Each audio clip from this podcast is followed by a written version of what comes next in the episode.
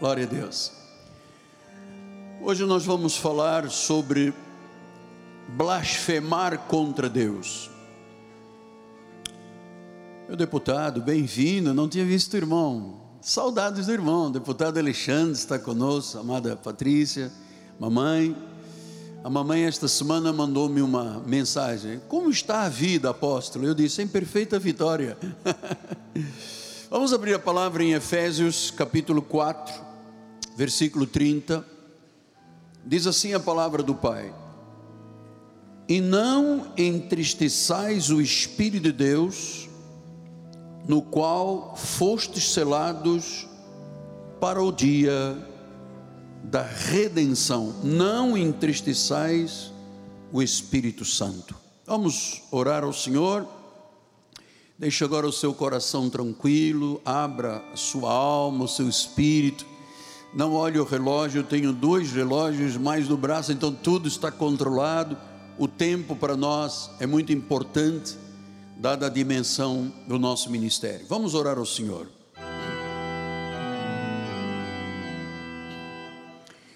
Senhor Jesus Cristo, mais uma vez, tu me das a grandiosa missão de pregar a tua palavra.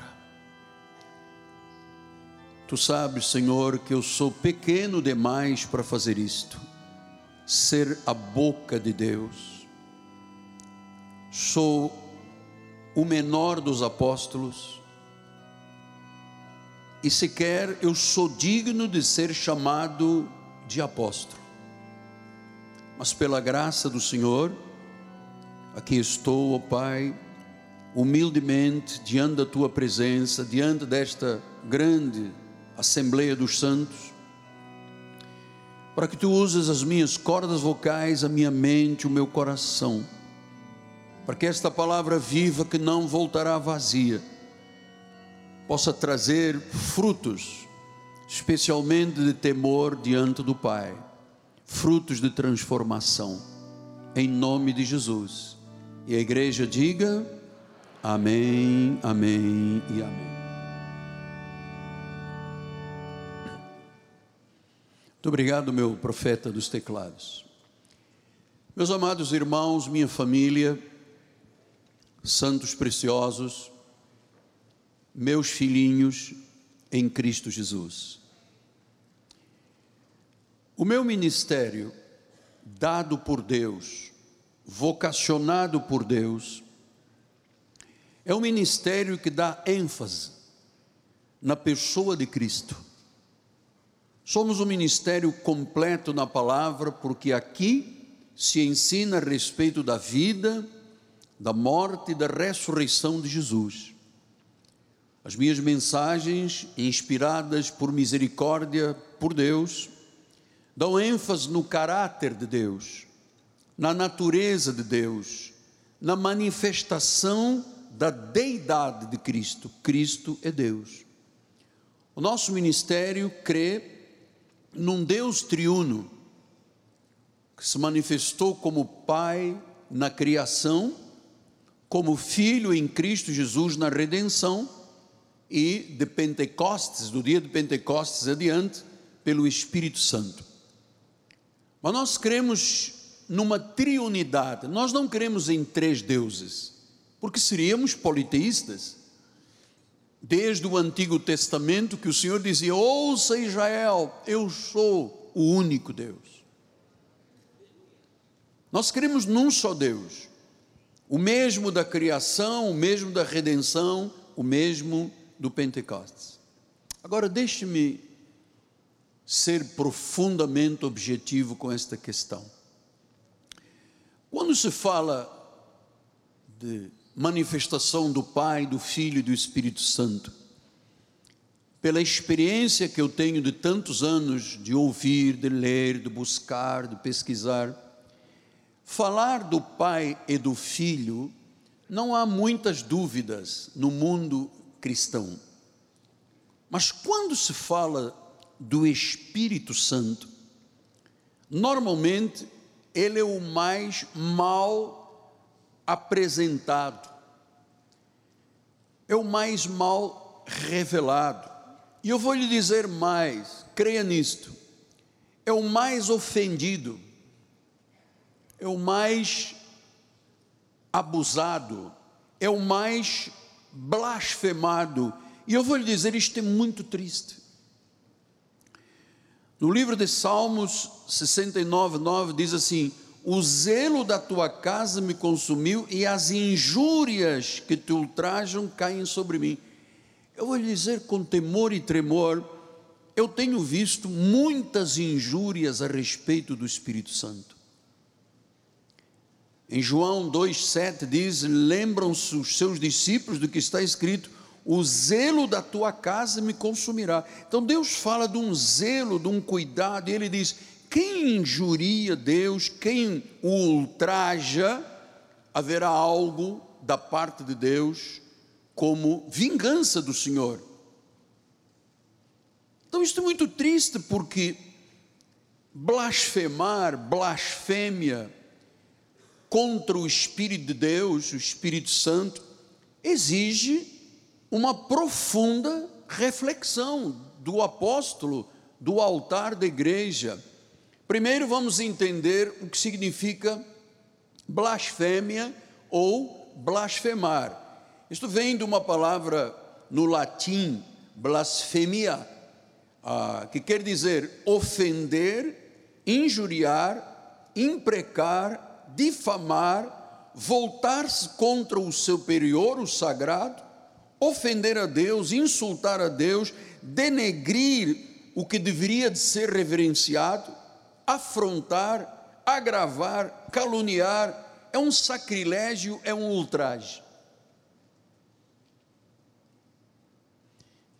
E vamos pensar juntos. Nos países de maioria muçulmana, Quem blasfemar contra Maomé, ou tem prisão perpétua, ou recebe pena de morte. Tal o respeito que eles têm pela sua divindade. A nossa sociedade consegue denegrir e blasfemar contra o Espírito de Deus. Esta semana, uma professora dando aulas colocou uma fotografia, não existe, mas uma ideia do Cristo diz que o bandido bom é bandido morto. Chamaram ao nosso Senhor de bandido morto.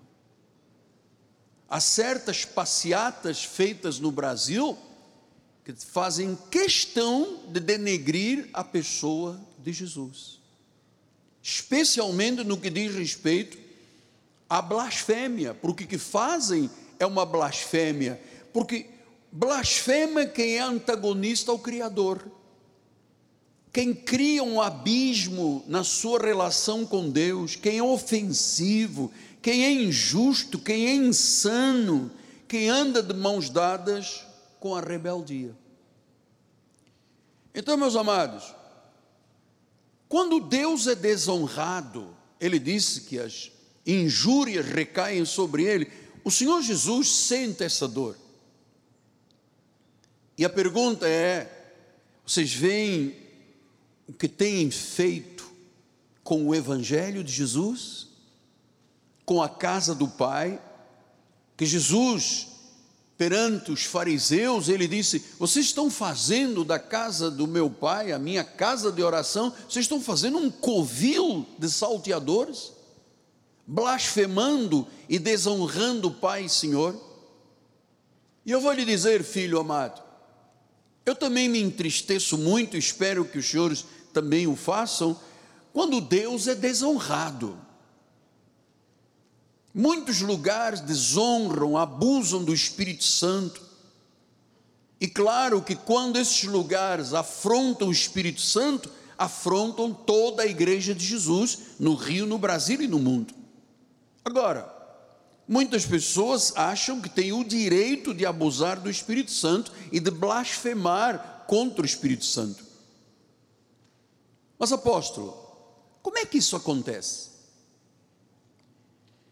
Acontece quando se atribui ao Espírito Santo palavras que ele não disse, obras que ele não fez ou experiências que ele não gerou. A tradição diz: foi o Espírito Santo. E você sabe, e temos que entrar nisto com profundidade, porque precisamos de fazer uma reflexão nesta questão.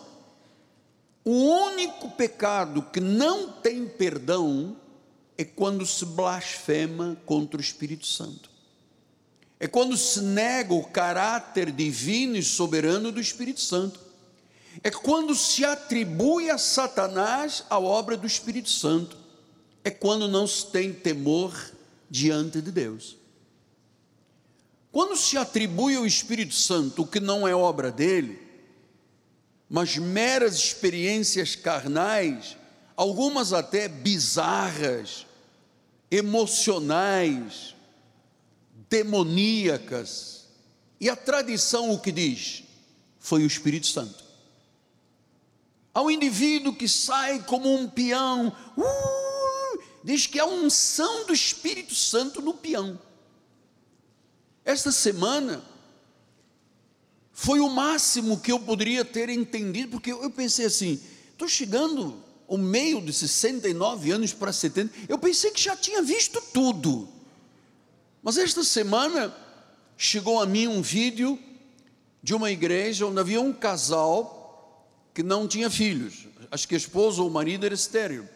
Então o pastor sentiu pelo Espírito Santo que o casal deveria de ter relações sexuais no altar para engravidar.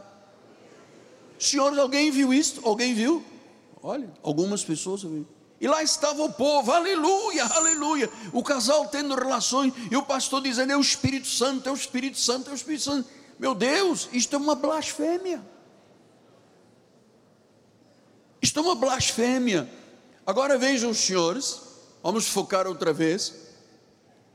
Quantas visões pessoas dizem que foi o Espírito Santo? quantas revelações, quantas pessoas dizem: Eu ouvi uma mensagem do céu, eu tive um sonho, eu tenho uma profecia, eu tive uma experiência fora do corpo, eu fui ao inferno, o Espírito Santo me levou ao inferno. Amados,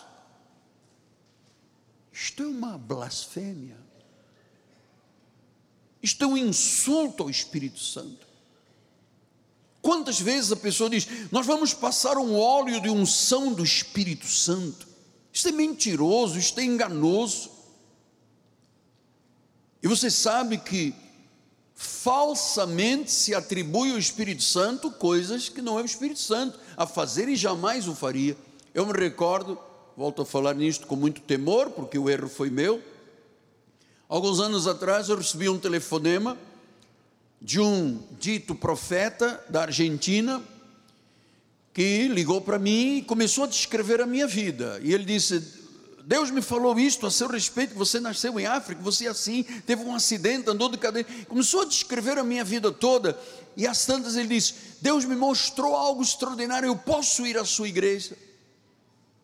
E infelizmente eu o trouxe aqui. Depois é que eu pensei assim: tudo isso que ele está falando está na internet. Então ele estava lendo na internet a minha vida, o meu currículo. E ele veio aqui e profetizou um monte de coisas, dizendo o Espírito Santo. Profetizou sobre casamentos, sobre empresas, sobre negócios, sobre tudo. Nada se cumpriu. Era uma blasfêmia. Não foi Deus que falou. Então Deus não pode ser adorado de forma ilegítima ele quer ser adorado por quem ele é, pelo que ele tem feito, como ele se declara na palavra sagrada. É assim que ele tem que ser adorado. Então, quantos abusos, quantas desonras, quantos ultrajes, todos dizendo é o Espírito Santo. Existem ministérios que as pessoas rugem como leão andam, pulam como cachorro, correm pela igreja, fazem amado, as coisas mais absurdas, e todos dizem: é o Espírito Santo. Na realidade, é uma blasfêmia contra o Espírito Santo, é o único pecado que não tem perdão. Então, quando se desonra o Espírito Santo, ah, Ah, eu acho, isso é minha posição pessoal, quando eu ouço alguém desonrar, blasfemar contra o Espírito Santo, ah, porque temos na sexta-feira um sacudimento, o Espírito Santo, e não foi o Espírito Santo. Temos uma fogueira santa que o Espírito Santo vai. Não é o Espírito Santo, é uma blasfêmia. Você sabe que eu estremeço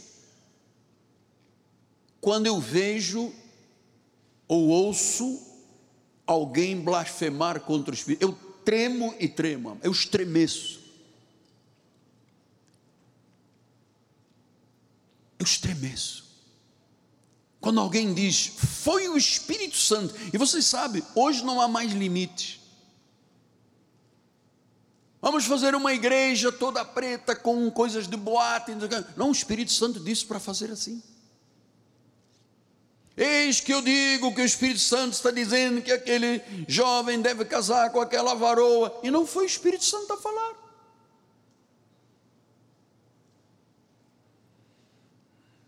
Como nós tivemos aqui um casal muito bem sucedido, espero que estejam ouvindo na Inglaterra, que um dia a filhinha deles, que tinha uns 10 anos de idade, chegou a que o pai era empresário, comerciante, bem sucedido, e a menina chegou a casa e diz: O Espírito de Deus me disse que nós temos que ir para a Europa.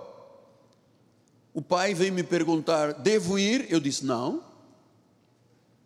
Pelo menos nesta hora não. Mas ele diz: Não, mas o Espírito falou pela minha filha.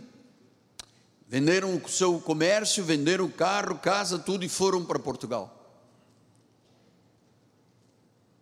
Ah, porque temos que começar o ministério da igreja no norte de Portugal. E passados dois anos eu fui lá para ver o ministério, não tinham nada, logicamente, já tinham gasto o dinheiro todo. E o irmão me falou: o senhor podia pagar o aluguel da nossa casa, que já tem seis meses de atrasado? Você acha que Deus ia mandar uma família com três ou quatro filhos, venderam tudo para chegar lá e passar fome e necessidades? Não foi o Espírito Santo. Então, isto vem da onda, apóstolo. Isto vem dos líderes de Israel, que cometeram esse mesmo pecado. Veja o que diz em Mateus 12, 31 e 32. Por isso vos declaro, agora, todo pecado e blasfêmia serão perdoados aos homens. Todos os pecados são perdoados. Mas a blasfêmia contra o Espírito não será perdoada. Versículo 32. Se alguém proferir alguma palavra contra o filho do homem, ser-lhe-á isso perdoado. Mas se alguém falar contra o Espírito Santo, não lhe será perdoado, nem neste mundo, nem no porvir. Você está ouvindo isto? Nem neste mundo, nem no porvir. Então, o que é esta blasfêmia que não é perdoada? Quando se atribui a Satanás a obra do Espírito Santo. Portanto, o Espírito Santo está trabalhando e alguém diz é Satanás, como fizeram com Jesus, chamar você é Belzebu, o maioral. Isso é uma blasfêmia. Não tem perdão.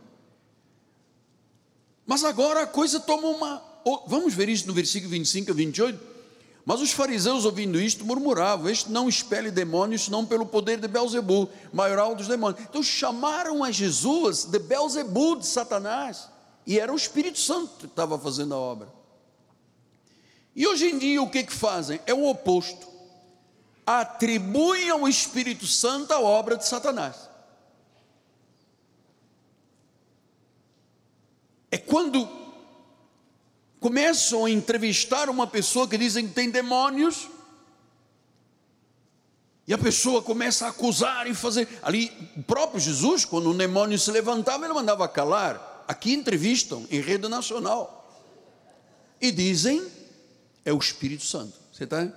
Dantes diziam que Jesus era o demônio, agora o demônio é chamado de Jesus. Isto é uma blasfêmia. Amados, o diabo está ativo, está trabalhando, por meio do engano, falsos milagres, teologia horrível, ruim, visões mentirosas, sonhos e revelações mentirosos, e a Bíblia diz que são mestres enganadores, enganam e são enganados. E por que, que as pessoas fazem isto? Em busca de dinheiro, em busca de poder e em busca de influência. Satanás está ativo. Então, quando se atribui a obra de Satanás ao Espírito Santo, isto é muito grave. Por exemplo, quando uma pessoa cai pelo, pelo poder da oração do Espírito Santo, nós temos aqui momentos de oração profundos que a pessoa, como no passado, quando Jesus chegou, todo mundo caía, quando no tabernáculo, a presença de Deus, os sacerdotes caíam. Não, não, é, não é um mistério aqui neste ministério, mas eu ouvi muita gente na televisão dizendo que cair pelo Espírito Santo é o Satanás que está na igreja. Isto é blasfêmia. Já assim, isto é blasfêmia. E a igreja não pode estar quieta nem calada.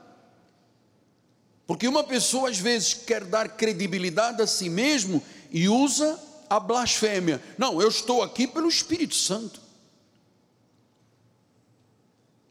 Se você lembra, eu conto aqui, já contei muitas vezes, e faço isso com humor, mas com muito tremor.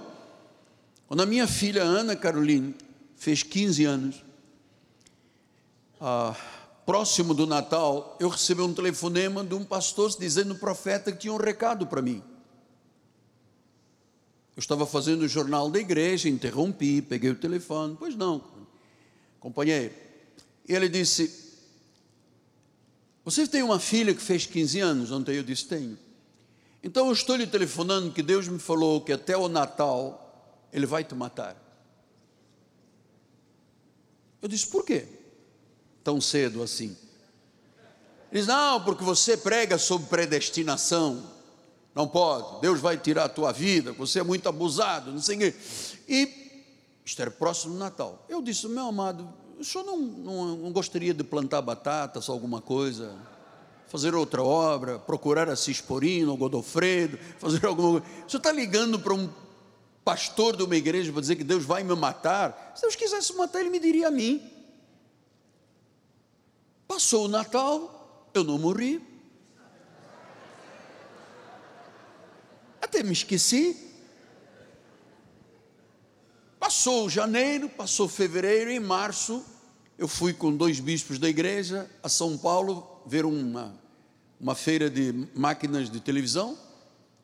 Fui o primeiro, fomos os primeiros a entrar no avião, entrou um grupinho, e quando chega assim a décima pessoa, está este profeta. Eu disse: hoje a profecia vai se cumprir.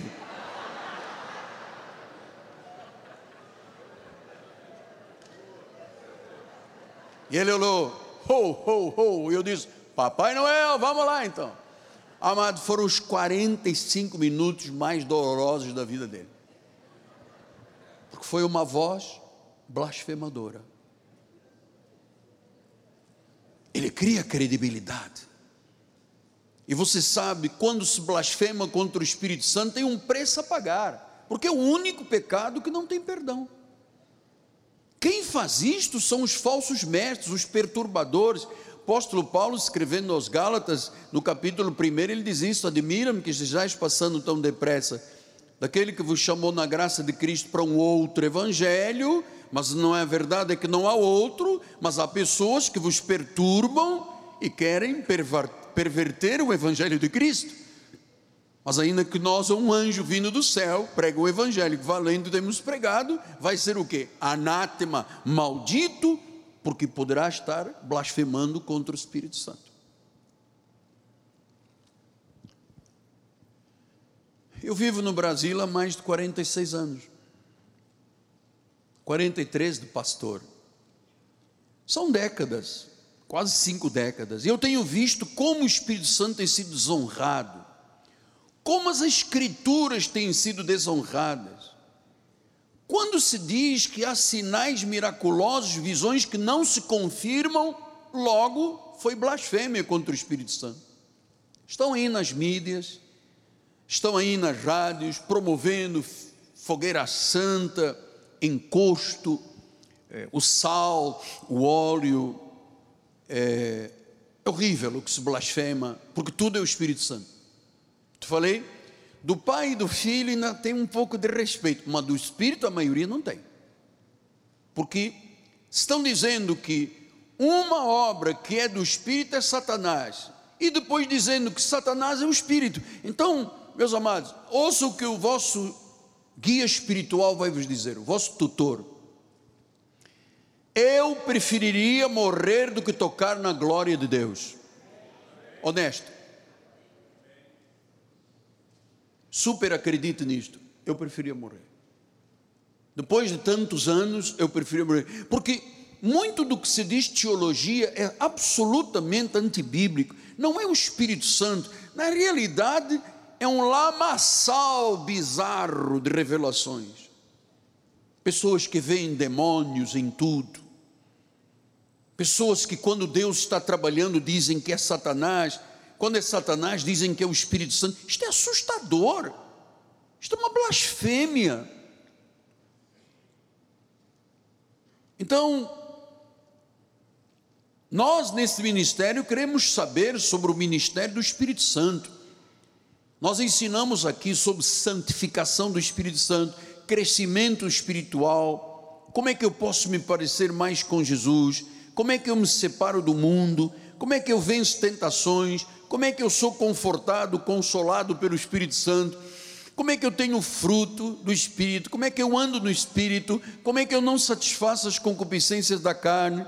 Como eu sou cheio, batizado e revestido do Espírito, selado, os dons do Espírito Santo, qual é o papel do Espírito Santo na nossa vida? Isto é ensinado aqui. Aliás, com todo respeito, Data Vênia, eu não conheço muitos lugares que se pregue sobre estas áreas. Então, esses movimentos roubam o Espírito Santo. E eu vou lhe dizer isto aqui, não veio agora, não começou agora, estou dizendo que começou com os judeus lá atrás. Veja o que disse Êxodo 32, 7 e 8. Então disse o Senhor a Moisés: Vai e desce, porque o teu povo que fizeste sair do Egito se corrompeu.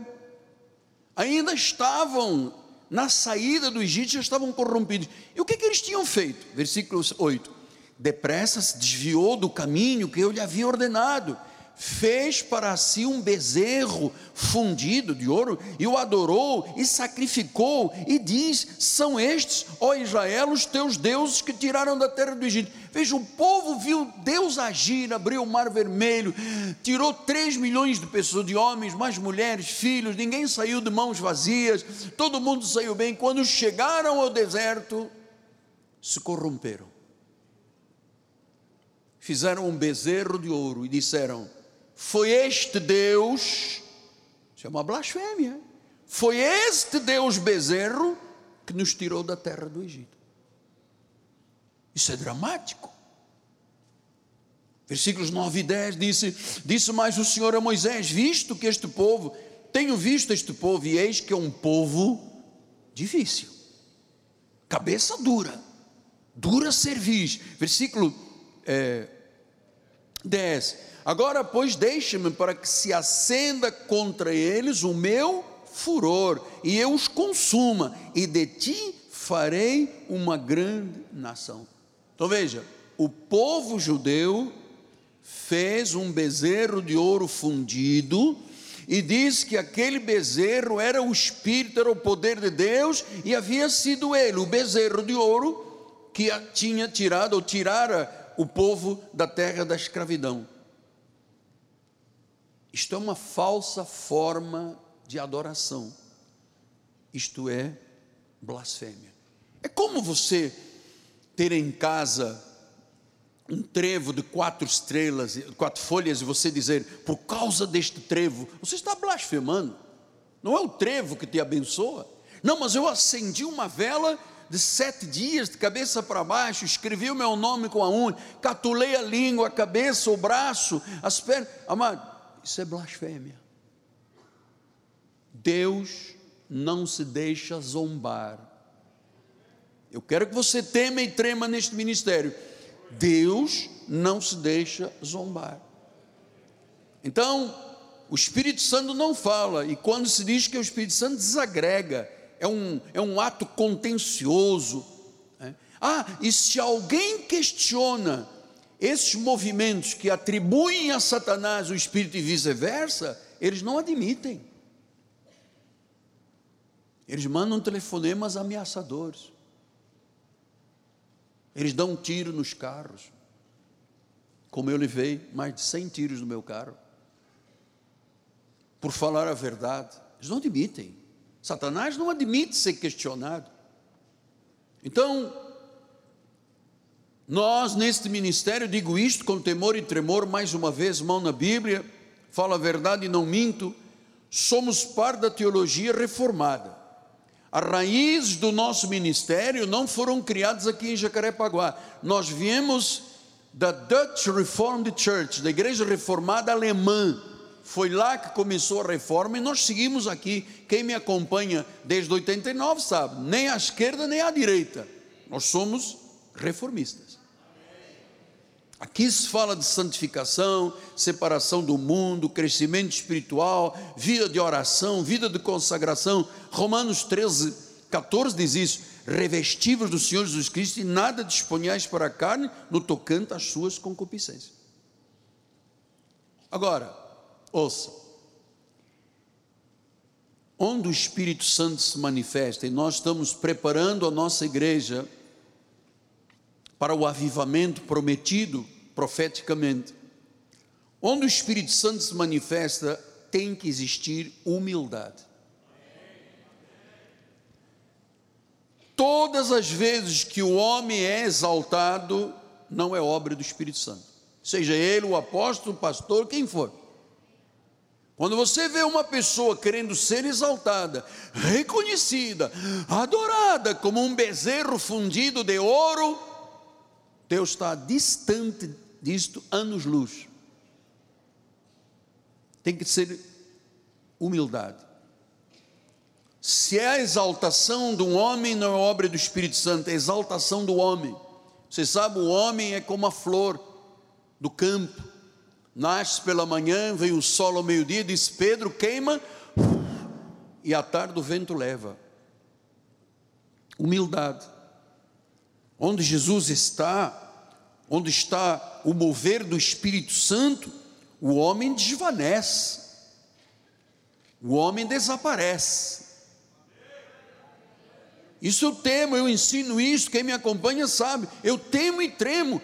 Amado, Deus conhece o meu caráter, Deus conhece a forma como eu me humilho diante dele. Eu não tenho capacidade, senhores, eu sou o menor dos apóstolos, eu não sou digno de ser chamado de apóstolo. Mas apóstolo, o senhor tem paredes e paredes cheias de diplomas. Amado, isso aí, para mim, os espanhóis dizem esbasura. Não nada. Agora, a sublimidade do conhecimento de Jesus, aí sim, aí vale a minha vida. Vale a minha vida.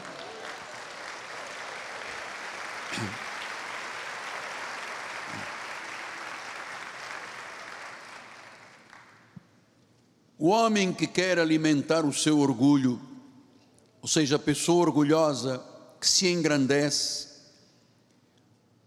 pode dizer que tem Deus, mas é um Deus que não é o Deus da Bíblia.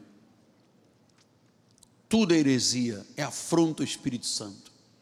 Estava vendo uma matéria de um pequeno artista de novela, pequeno, nada de expressão de nada, zero. E ele dizia: até eu ser despedido do canal que eu trabalhava, despediu quase todo mundo, eu era só ego. As pessoas vão no shopping atrás. Não.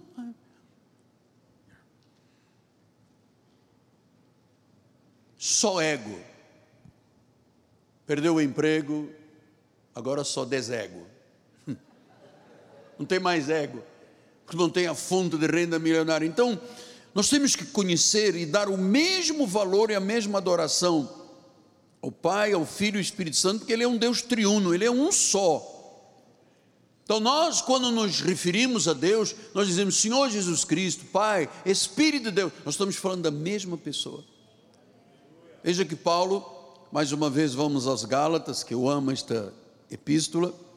Ele diz: Ó oh, Gálatas insensatos, quem é que vos fascinou a vós outros, antes cujos olhos foi Jesus Cristo exposto como crucificado?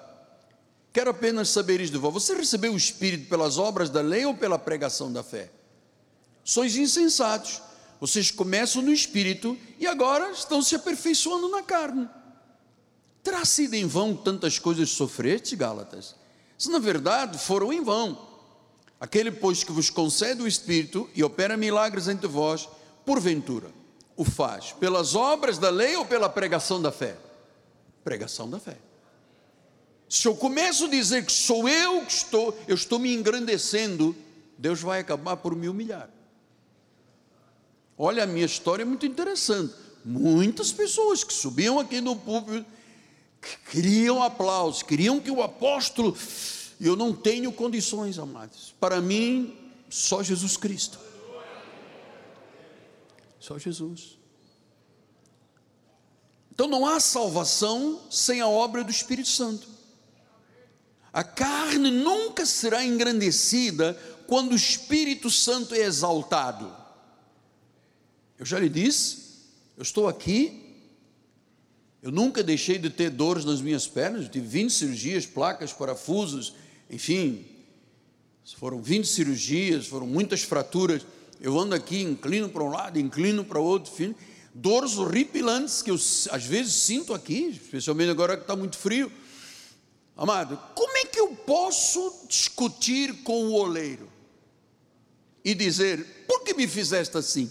Ou não tem o oleiro direito sobre a massa para da mesma massa fazer um para honra e outro para desonra? Claro que tem. Então vamos ver rapidamente, temos inúmeras passagens. Romanos 8, 1 e 2.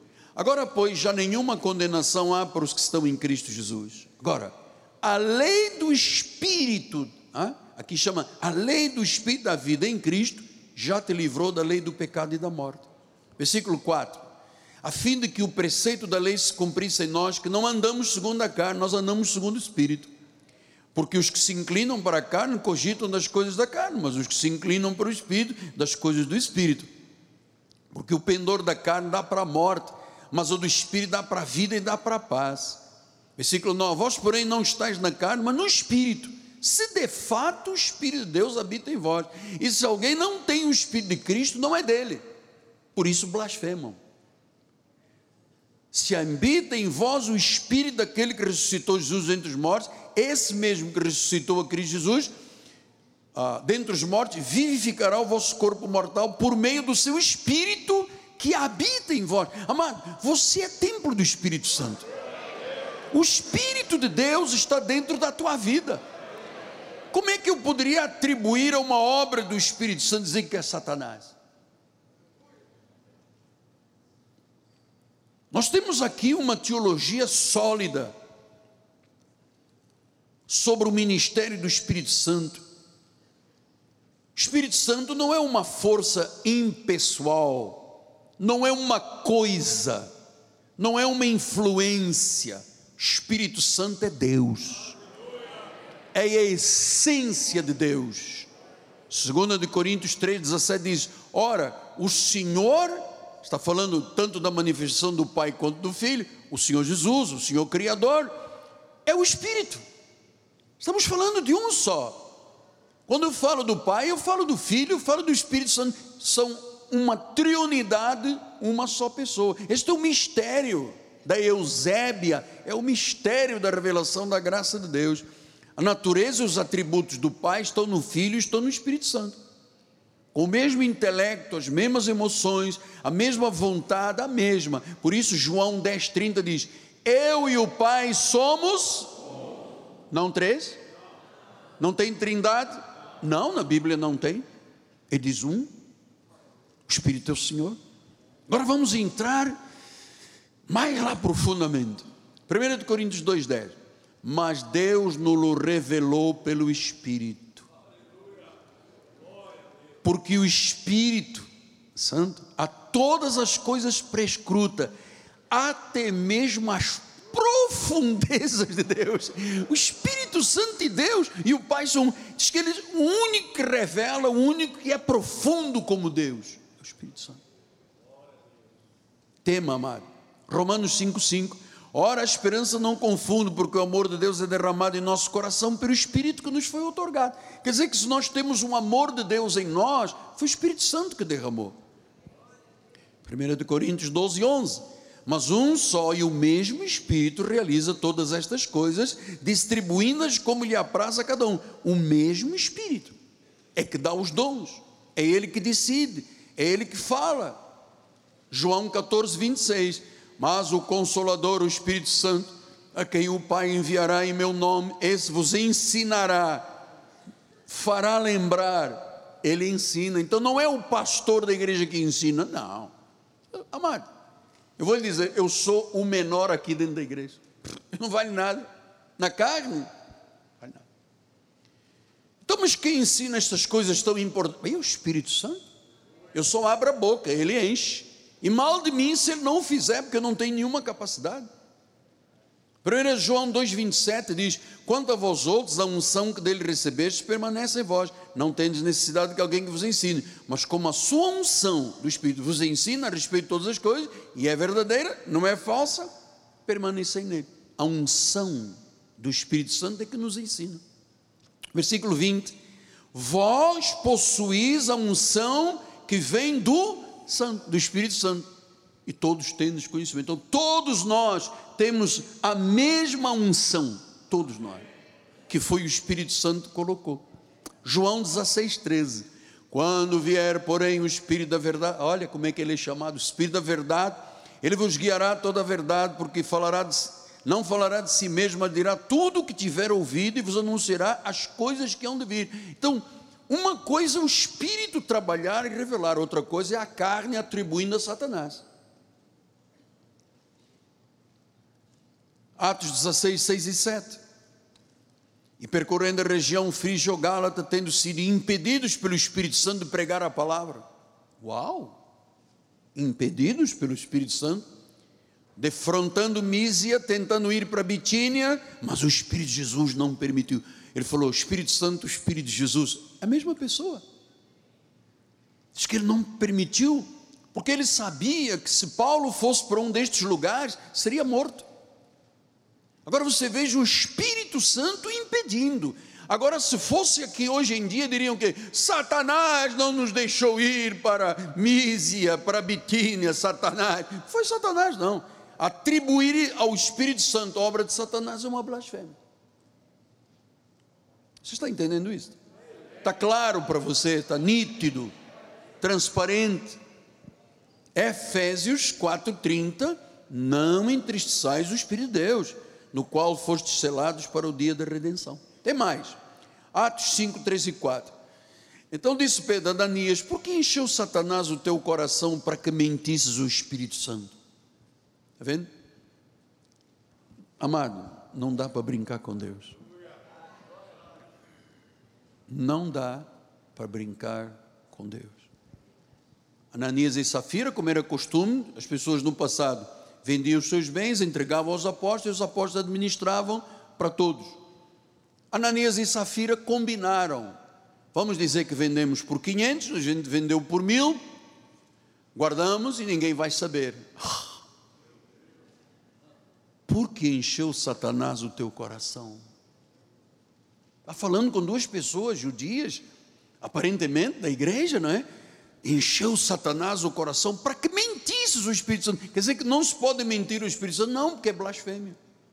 Versículo de número 4: Conservando não seria teu, vendido não estaria no teu poder, como pois assentaste no coração este desígnio, não mentistes aos homens, mas a teu. Você vê? Mentir, Satanás encheu o coração deles, dizendo: mente, mente Satanás encheu o coração deles para mentir o Espírito Santo. Morreram os dois. Isaías 63, 10. Mas eles foram rebeldes contristaram o Espírito Santo. Pelo que se lhes tornou inimigo, ele mesmo pelejou contra ele. Vocês viram? Contristaram, entristeceram o Espírito Santo. Olha, eu vou lhe dizer, eu preferiria morrer, honestamente, super legal o que eu estou dizendo, sem nenhum problema, do que entristecer, ofender ou blasfemar ou tentar tocar no que é Deus e só Deus pode fazer. Deus me livre. 7,51 de Atos. Homens de dura cerviz, incircuncisos de coração, de ouvidos, vós sempre resistis ao Espírito Santo. Há pessoas que resistem, estão blasfemando. Não, Deus disse que a forma de eu prosperar é através do dízimo. Não, mas eu não concordo com Deus. Estou blasfemando contra Deus. De Deus não se zomba, o que o homem semear, o homem vai colher. Resistir, contristar, entristecer. 1 Tessalonicenses 5,19 diz: Não apagueis o espírito.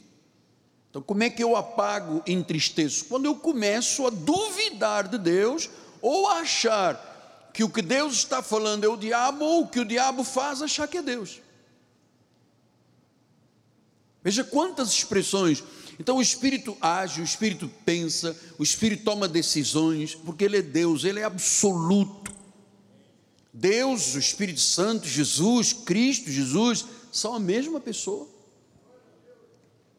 Hebreus 9,14 disse: muito mais no sangue de Cristo que pelo Espírito eterno. Veja, agora está sendo o Espírito eterno, ou seja, o Espírito como Deus, fonte da verdade, onisciente purificará a nossa consciência das obras mortas para servirmos ao Deus vivo. Ele é onipotente, onisciente. Gênesis 1, 1 e 2, ele disse: No princípio criou Deus os céus e a terra. Agora veja: a terra estava sem forma e vazia, havia trevas sobre a face do abismo e o Espírito de Deus. O mesmo. Lucas 1,35.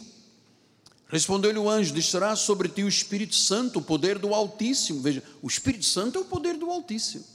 Ele vai te envolver com a sua sombra. E também esse antes-santo que há de nascer será chamado Filho de Deus. O poder do Altíssimo, o Espírito Santo. Salmo 139, 7 diz: Para onde me ausentarei do teu Espírito? Para onde fugirei da tua face?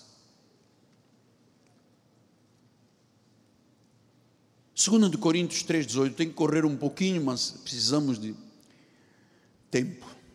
E todos nós, com o rosto desvendado, contemplando como espelho a glória do Senhor, somos transformados de glória em glória, na sua própria imagem. Quem é que faz esta transformação de glória em glória? O Espírito. Não é o homem, não são as águas, não é o jejum, não é o batismo que transforma, é o Espírito Santo que transforma a própria imagem do Senhor. O Espírito é o Senhor, Ele é Deus pleno. Então nós não podemos ser sugados no meio desta zombaria contra o Espírito Santo. Eu vou lhe dizer que esta zombaria contra o Espírito Santo é porque às vezes as pessoas sofrem e elas querem ouvir alguma coisa dizendo: O Espírito Santo me falou que eu vou fazer uma viagem. O Espírito Santo me falou. Eu sei que o Espírito fala, se revela, mas não é desta forma. Tem que haver humildade, temor e tremor para realmente ele fazer esta obra. O homem sofre e anda em busca desses oásis para ver se a irmã batata que fala tudo, aquele irmão que vê, aquele crente que olha as mãos e consegue mostrar o futuro da pessoa. Isto é uma zombaria. É verdade que desde o início, desde o começo, o homem sofre por causa do pecado. O latim diz: homine vivum ex ovo, above ovo, desde o início desde o início que o homem sofre. até fechar as cortinas da vida. Mas nós temos que fixar os nossos olhos em Deus. Se a igreja de Jesus entendesse o que eu estou dizendo, mudaria a face da igreja no mundo porque é Ele que convence do juízo, do pecado, da morte, da justiça, é Ele que capacita a obra do Senhor, é Ele que nos faz ser movidos. Veja o que, que diz aqui em 2 de Pedro 1, 20 a 21. Sabendo primeiramente que nenhuma profecia ou escritura provém de particular, não pode ser o homem. Eu vi, eu fiz, eu aconteci. Versículo 21. Porque nunca, jamais qualquer profecia foi dada por vontade humana. Entretanto, homens santos falaram da parte de Deus, mas falaram o que? Movidos pelo Espírito Santo. Você está vendo um homem aqui falar movido pelo Espírito Santo. Ele é o autor das Escrituras, ele glorifica Cristo, ele é Cristo, ele é o Pai, ele ressuscitou com Jesus, ele convence, ele conforta, ele chama, ele concede, ele regenera, ele cela, ele dá testemunho da verdade, ele intercede por nós. Ele glorifica Cristo, ele exalta Cristo, ele exalta a palavra, o Espírito Santo habita em nós, nós somos templos do Espírito Santo. Nós estamos aqui hoje e você está lá do outro lado, acovardado, sem coragem de ir para a igreja, não sabendo que você pode estar entristecendo o Espírito Santo ou apagando na tua vida. Então nós estamos aqui obra do Espírito Santo, é uma verdade. Não se pode substituir isto pelas coisas loucas que desonram a Deus. Ele faz sempre uma obra maravilhosa. É Ele que dá vida, é Ele que salva, é Ele que dá santidade, mas Ele quer ser exaltado conforme se exalta a Deus, o Pai ou o Filho, são um. Eu tenho três minutos para terminar. Você sabe que eu não tenho muito esse, esse hábito aqui, mas algumas coisas que eu prego aqui, eu mesmo fico tremendo aqui no lugar. Porque eu tenho muito temor de entristecer o espírito amado, muito temor. Muito temor. Eu queria terminar lhe dizendo é, que às vezes as pessoas, por sofrimento, vão em. Alguém pode ficar aqui, irmão, irmão, é, Turbomil, fica um pouquinho, está uma coisa de sol aqui entrando. Aí, aí, graças a Deus. O irmão vai. Não, um pouquinho mais para a esquerda. Mais, mais, mais. Aí, obrigado, amado. Não, não, para cá um pouquinho. Aí, tem um sol, sol da justiça, hein, iluminando aqui o altar. Deixa eu terminar com uma, um pensamento da mitologia grega sobre essa questão do sofrimento.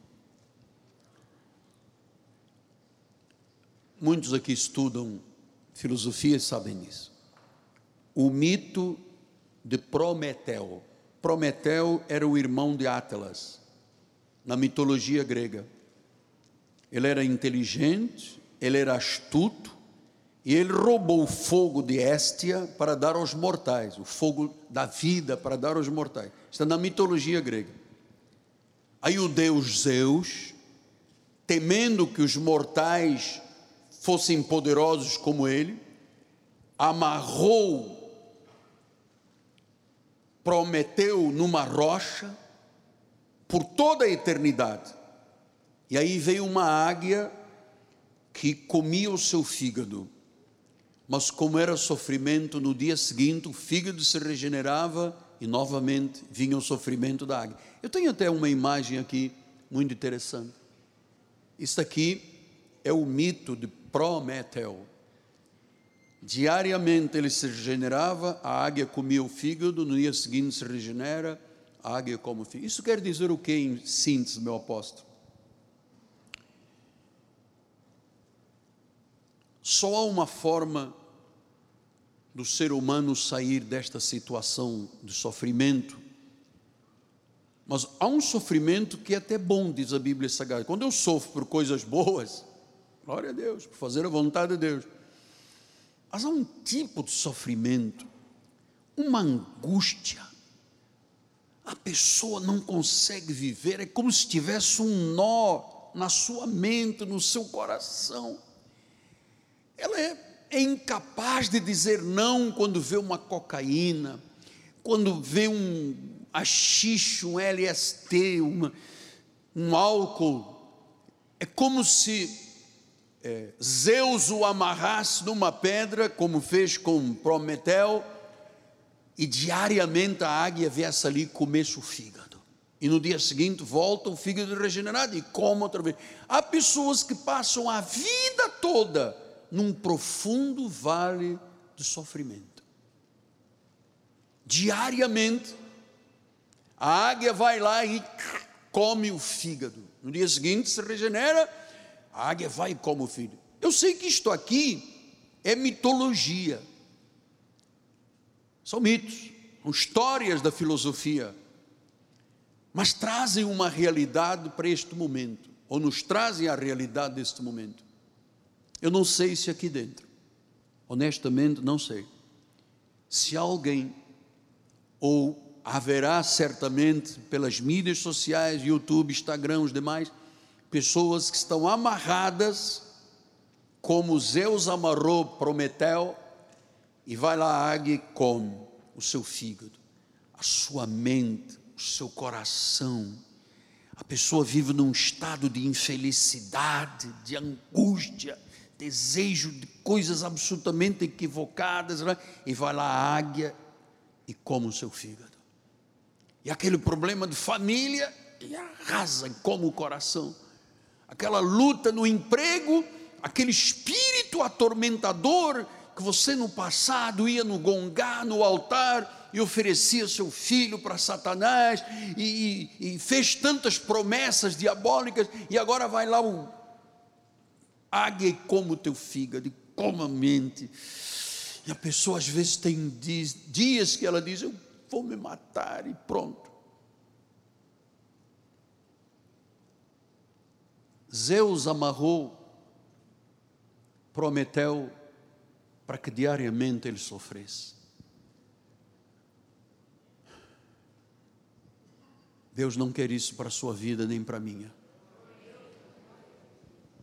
O Senhor Jesus deixa claro: quem está em Cristo é uma nova criatura. As coisas velhas, tudo se fez novo. Então você não pode ter uma águia comendo o teu fígado. todos os dias. Tua mente, teu coração. Não pode. Cristianismo não é isso. Por isso é que as pessoas vão ao profeta, a irmã Batata, ver o que, é que ele diz, corre para o óleo, corre para o sal, para os ritos, para as cerimônias, porque a pessoa está lá, como Prometeu estava preso por Zeus, e uma águia comia o fígado, está lá o fígado de fora todos os dias. Eu já vivi assim um tempo. Quando eu era católico, apostólico romano, eu vivia assim, aprisionado e a águia comendo o meu fígado. Aí eu entrava na missa, vazio e saía vazio. Me confessava e afinal, quem eu estava me confessando tinha tantos pecados como eu e não poderia me perdoar, porque o único que perdoa é Jesus. Até que um dia, comido no fígado, nas entranhas, numa cama, com necroses, os tecidos apodrecidos, ósseos e de pele, pronto para uma amputação. Portanto, eu estava sendo comido no meu fígado espiritual, porque eu acreditava em Nossa Senhora de Fátima, em São Judas Tadeu, na infalibilidade, infalibilidade do Papa, e lá estava a águia comendo o meu fígado todos os dias. E agora não era só o fígado, agora é o corpo em putrefação. Mas um dia, um anjo do Senhor entrou naquele CTI e viu lá o Miguel Ângelo aprisionado, não por Zeus, mas pela mentira católica. Estava eu lá aprisionado numa cama, consumido pelas dores, pela angústia, pelo cheiro de morte à minha volta na, dentro do CTI. Deus enviou um anjo que parou na frente da minha cama e disse: Você vai ser um pregador que levará a palavra de Deus à volta do mundo. Neste momento nós estamos em 123 países. E aquela águia, você está entendendo a analogia? Aquela águia que me consumia, as emoções, o coração, o desejo de morrer dentro de um hospital, eu pedi ao médico para o meu coração, eu não aguento ver o meu corpo podre, cheiro fétido, necroses, eu prefiro a morte. E essa senhora, esse anjo disse: Você. E quando colocou um livro sobre mim que eu nunca tinha visto, chamado Bíblia do hebraico, a palavra das palavras, a excelência da palavra, a única palavra, Bíblia, palavra sagrada, e me mandou encontrar Jó 19, 25, eu não tinha nenhuma noção do que era aquilo. E eu li. Ela disse: leia alto, porque eu sei que o meu redentor vive. E por fim se levantará sobre a naquele momento, essa águia que comia o meu fígado, foi despedaçada, destruída, pisada, ficou debaixo dos meus pés.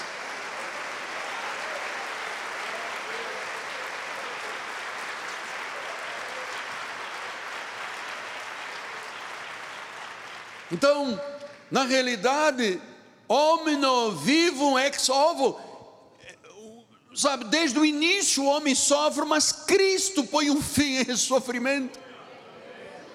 Ele tomou sobre si o castigo, a dor, o pecado, a morte, a condenação, o juízo final. Ele foi moído pelas nossas transgressões, para que nós, livres, vivamos para a justiça. Entregue a sua vida a Jesus. Olha, a vida passa. Eu já revirei essa ampulheta de Luiz Lepro várias vezes aqui. Olha, a vida passa. Onde você estará amanhã? Não sei.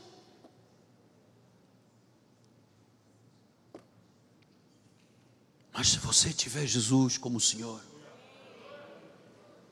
você tem a garantia, a segurança do Espírito, a unção, o ensino, o encorajamento, o consolo, a força de Deus.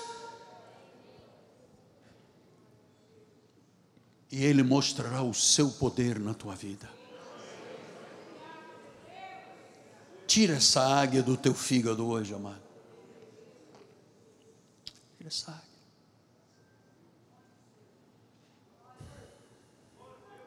Não fica aí Estou falando com milhares e milhares de pessoas em vários países. Não fique aí dizendo, mas não tenho o que fazer.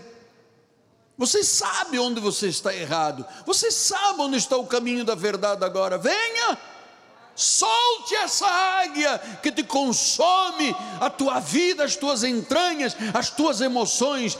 Ele disse: Eu vim para que tenham vida e vida em abundância. Não fique parado, Deus tem um plano para a sua vida. Entrega a sua vida a Jesus, confie nele, o mais ele fará. Não fique inerte, achando que a vida não é nada. Como o escritor Franz Kafka, Kafka disse numa das suas obras que ele tinha encontrado um homem pescando numa banheira vazia.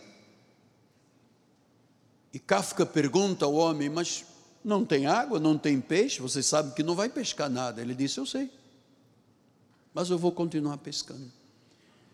As pessoas são assim, sabem, em outro caminho não pescam nada, mas há pessoas que ficam culpando os outros, dizendo: É o pastor, a minha mãe, foi o meu pai, quando eu era pequeno na gravidez. Papai falou um negócio para mamãe, acabou com a minha vida. Hoje eu bebo, fumo, maltrato a minha esposa, o meu marido, porque papai. Amado, isso é uma águia consumindo. Isso é pescando numa banheira vazia, como Franz Kafka fazia. Você não vai pegar nada, ele disse: Eu sei. Ah, mas eu já fui a uma fogueira santa, é pescar na banheira vazia, você não pesca nada. Sim, mas eu tenho um óleo que veio de Jerusalém. Você está pescando na banheira de nada. Você não vai em nenhum lugar. Deus sabe por que, que te trouxe para este ministério. Amor. Deus sabe por que, que te coloca na frente de uma mídia social, de um canal de televisão. Deus sabe. Deus sabe. Deus sabe. Quanto você tem. Sabe, o salmista diz que Deus tira do pó, da aflição, do monturo, e assenta entre os príncipes da terra.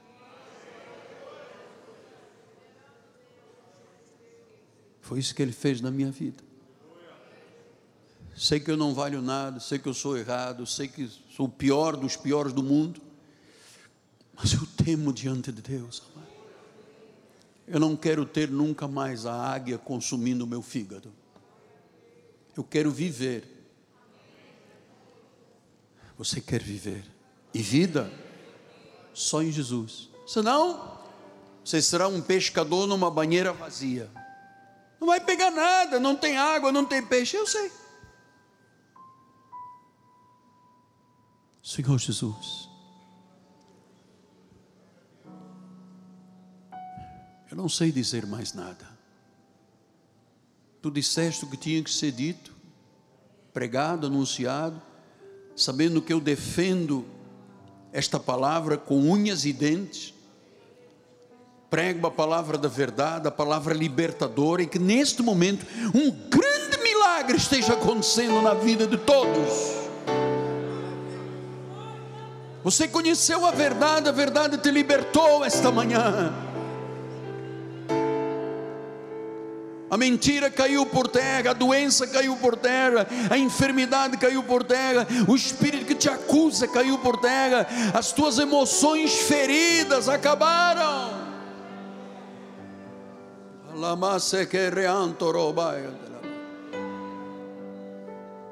Oh, prova e vê que o Senhor é bom. Oh, prova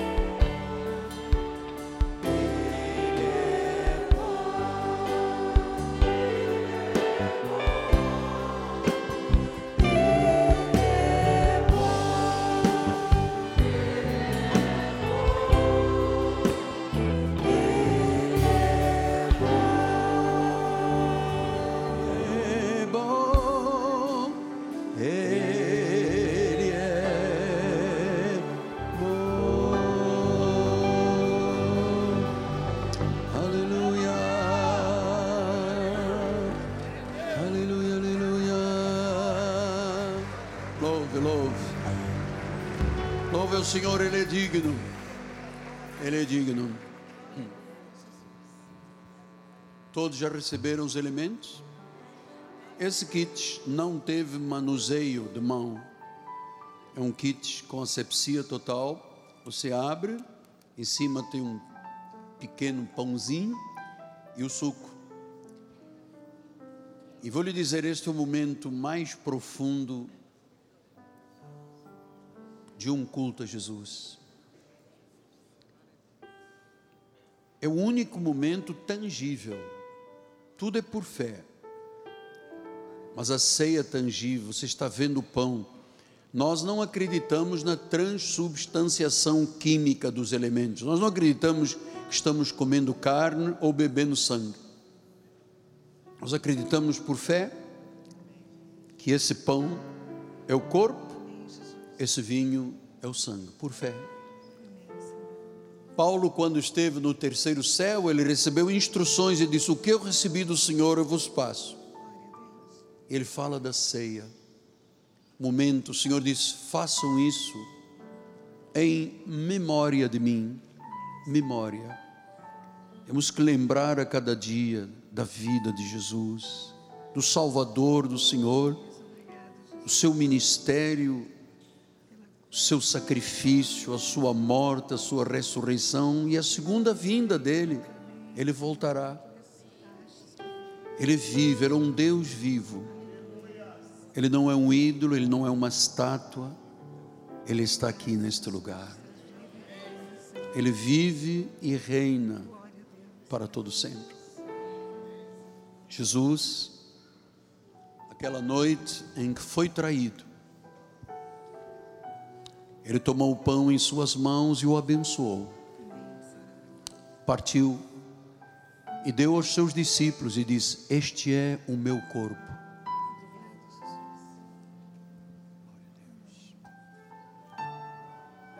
Eu abençoo o pão, o corpo. Lembre-se que pelas chagas de Cristo nós já fomos sarados. Agora você vai receber a manifestação daquilo que ele materializou na cruz. Do alto da cabeça à planta dos pés, todo o nosso corpo é saudável. Comamos todos até que ele volte, o corpo de Cristo.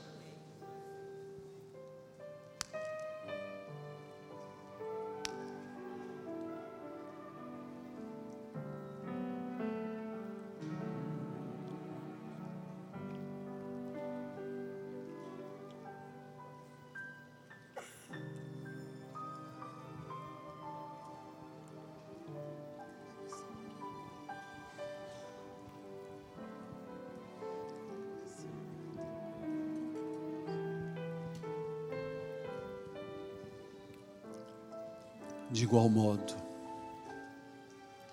o Senhor tendo tomado o cálice, o abençoou e disse: Este é o meu sangue da nova aliança.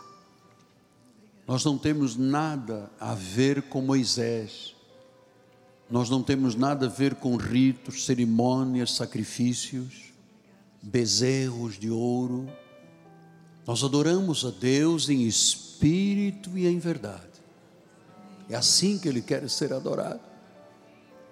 Eu abençoo os cálices e digo: bebamos todos, até que Ele volte, porque foi pelo sangue da nova aliança que Ele nos purificou, nos lavou de toda injustiça.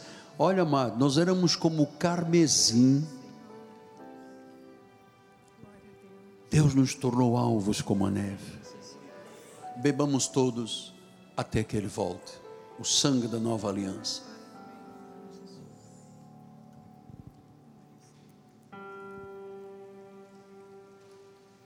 Dá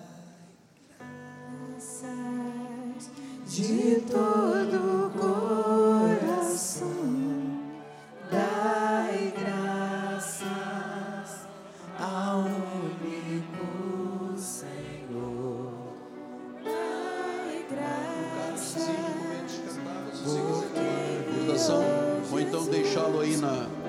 cadeira, no banco, por favor.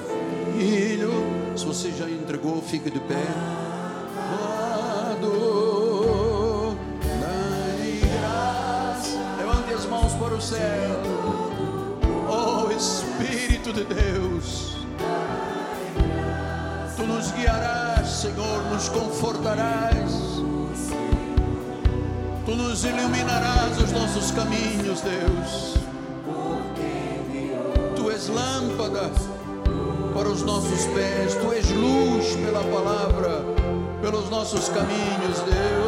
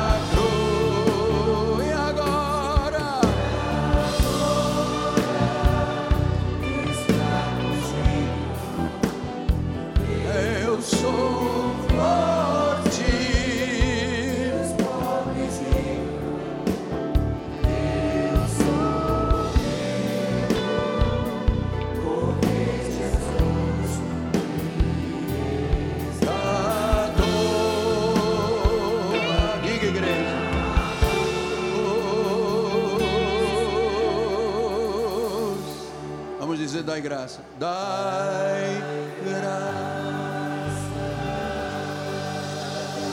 Damos graças com um lindo aplauso, Jesus, pela transformação da nossa vida. Você que está assistindo pelas mídias, ligue para nós, 3017 90 90 021. Fale do que Deus ah, fez na sua vida neste dia. Venha nos visitar, venha fazer parte desta família. Nossa bispa primaz vai dar a bênção final. Você que está feliz, levante as suas mãos como expressão de gratidão a esse Deus maravilhoso. Obrigada, Pai, por esta palavra, Senhor. Esta palavra que nos aviva, que nos renova, Senhor, porque nós sabemos que Tu és o nosso Salvador, o nosso Senhor, que provê todas as coisas, que cuida de nós, Senhor.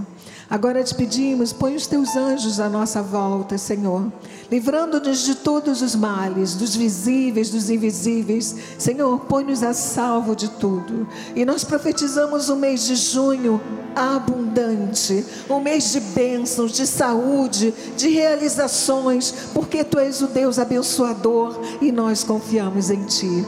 Saia daqui esperando o melhor de Deus para a sua vida, em nome de Jesus. Amém.